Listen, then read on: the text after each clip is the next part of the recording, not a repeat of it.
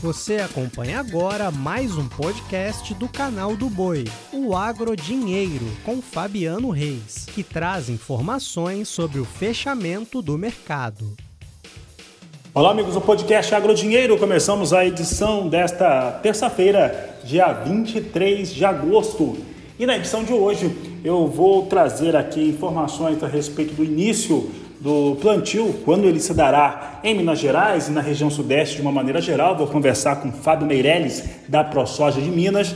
Também vou trazer aqui, começo falando a respeito de soja em Chicago. Olha só, a primeira questão que eu trago é que os fundamentos permanecem como os de ontem. Né? Ontem eu trazia lá os dados do acompanhamento de lavouras, que trouxe uma piora para as lavouras norte-americanas, né? um ponto percentual caiu a qualidade dasquelas que estão em boas e excelentes condições. Também falava sobre a China, que tem sido mais presente nas aquisições, trazendo ali um assédio maior sobre a soja americana, que está mais barata que a soja brasileira, e falava também sobre o clima. Né? O clima dos Estados Unidos continuam ali na berlinda chamando atenção e dando também as cartas em relação ao que ocorre com a soja em Chicago. Isso nada mudou de ontem para hoje, portanto, os fundamentos são os mesmos. O que aconteceu hoje foi logo cedo, o departamento americano informou vendas de exportadores privados no volume de 110 mil toneladas para a China, com entrega na campanha 22-23. Com isso, soja em Chicago fechou em alta, alta expressiva. Veja só que setembro fechou com 15 dólares e 70 centos o bushel, 43 pontos de alta, portanto aí 2,6% de alta no dia de hoje. Novembro fechou a 14 dólares e 60 centos mais 6 o bushel, 25,4 pontos, trazendo aí 1,6% de alta. E janeiro 14 dólares e 66 centos mais 6 o bushel, com 24,6 pontos de elevação.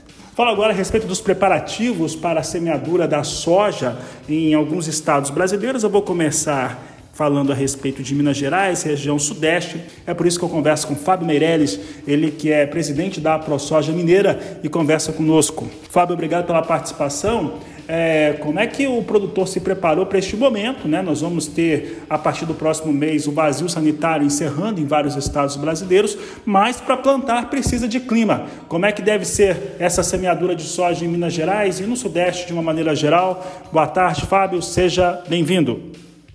Olá, Fabiano, como é que vai? É uma satisfação poder falar com você e estar tá aí mais uma vez participando do seu programa. Nós já estamos preparando há algum tempo, como é de, comum dos produtores, se antecipar as questões do plantio, porque um bom plantio é o resultado do que nós vamos colher. A expectativa nossa é que o vazio sanitário de Minas termina no dia 30, mas a expectativa é a questão climática. Se nós vamos ter o início das chuvas adequadas em outubro. Ao tudo que nos foi indicado, nós deveremos fazer o plantio praticamente no final de outubro, começo de novembro. Essa é a perspectiva, vamos dizer assim, climática para todo o Sudeste, pelo menos é o que a gente está enxergando, e para Minas Gerais. O que vai se iniciar, evidentemente, no começo de outubro, nos primeiros dias, inclusive por causa da, da, é, da questão de janela de tempo de plantio para essa soja, nós devemos começar aí dia 8, dia 10 de outubro, o plantio nas áreas de irrigação para o pivô central. Fábio, e essa posição é muito, muito importante. É, em relação à safra 2021-2022, a 22-23, ela vai ser semeada um pouco mais tarde por conta do, do fator de clima? Tudo indica que sim. Nós ainda vamos ter, nas últimos trabalhos que nós participamos com o professor Mulion, já foi nos adiantado e vem acertando constantemente em todo esse histórico de frio, de chuva, é, que nós deveríamos plantar praticamente em novembro. Seria uma segurança para o produtor. Isso nos dá uma janela muito curta.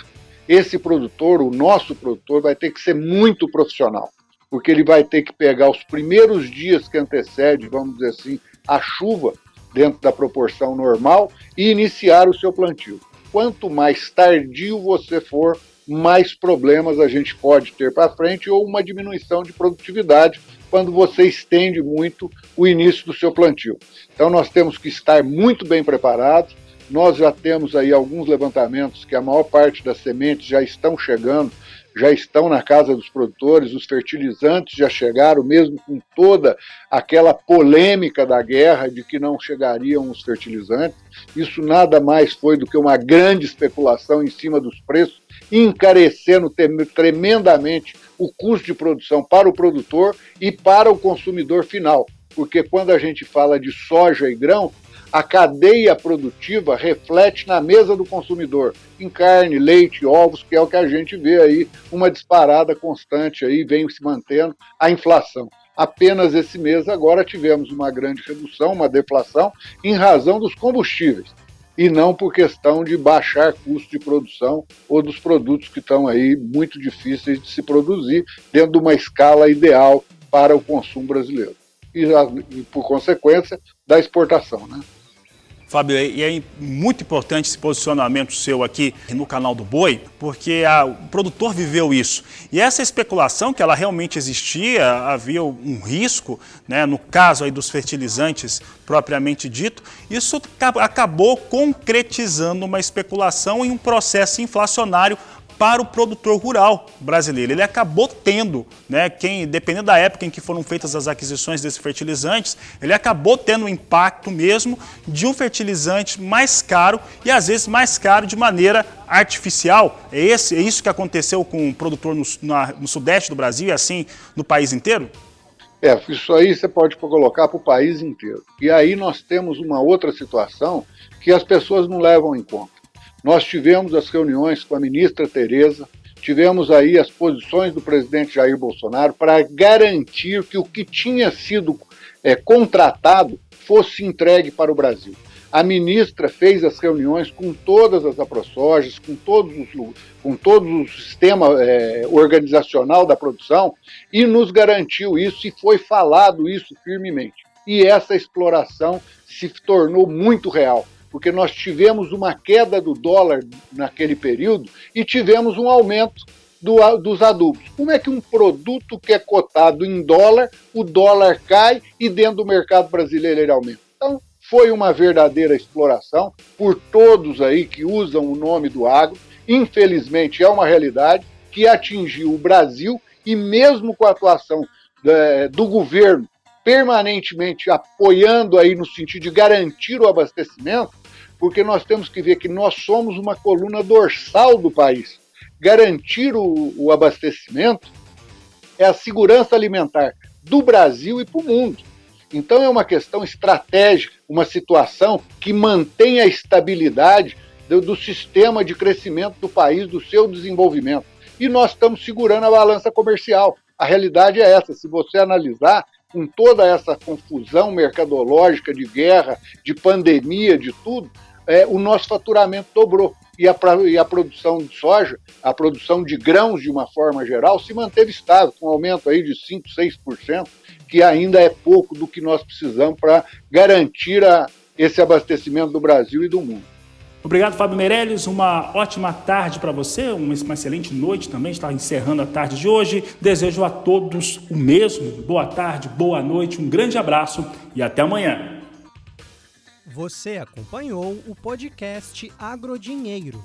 Para mais informações, acesse o nosso portal sba1.com. Até a próxima!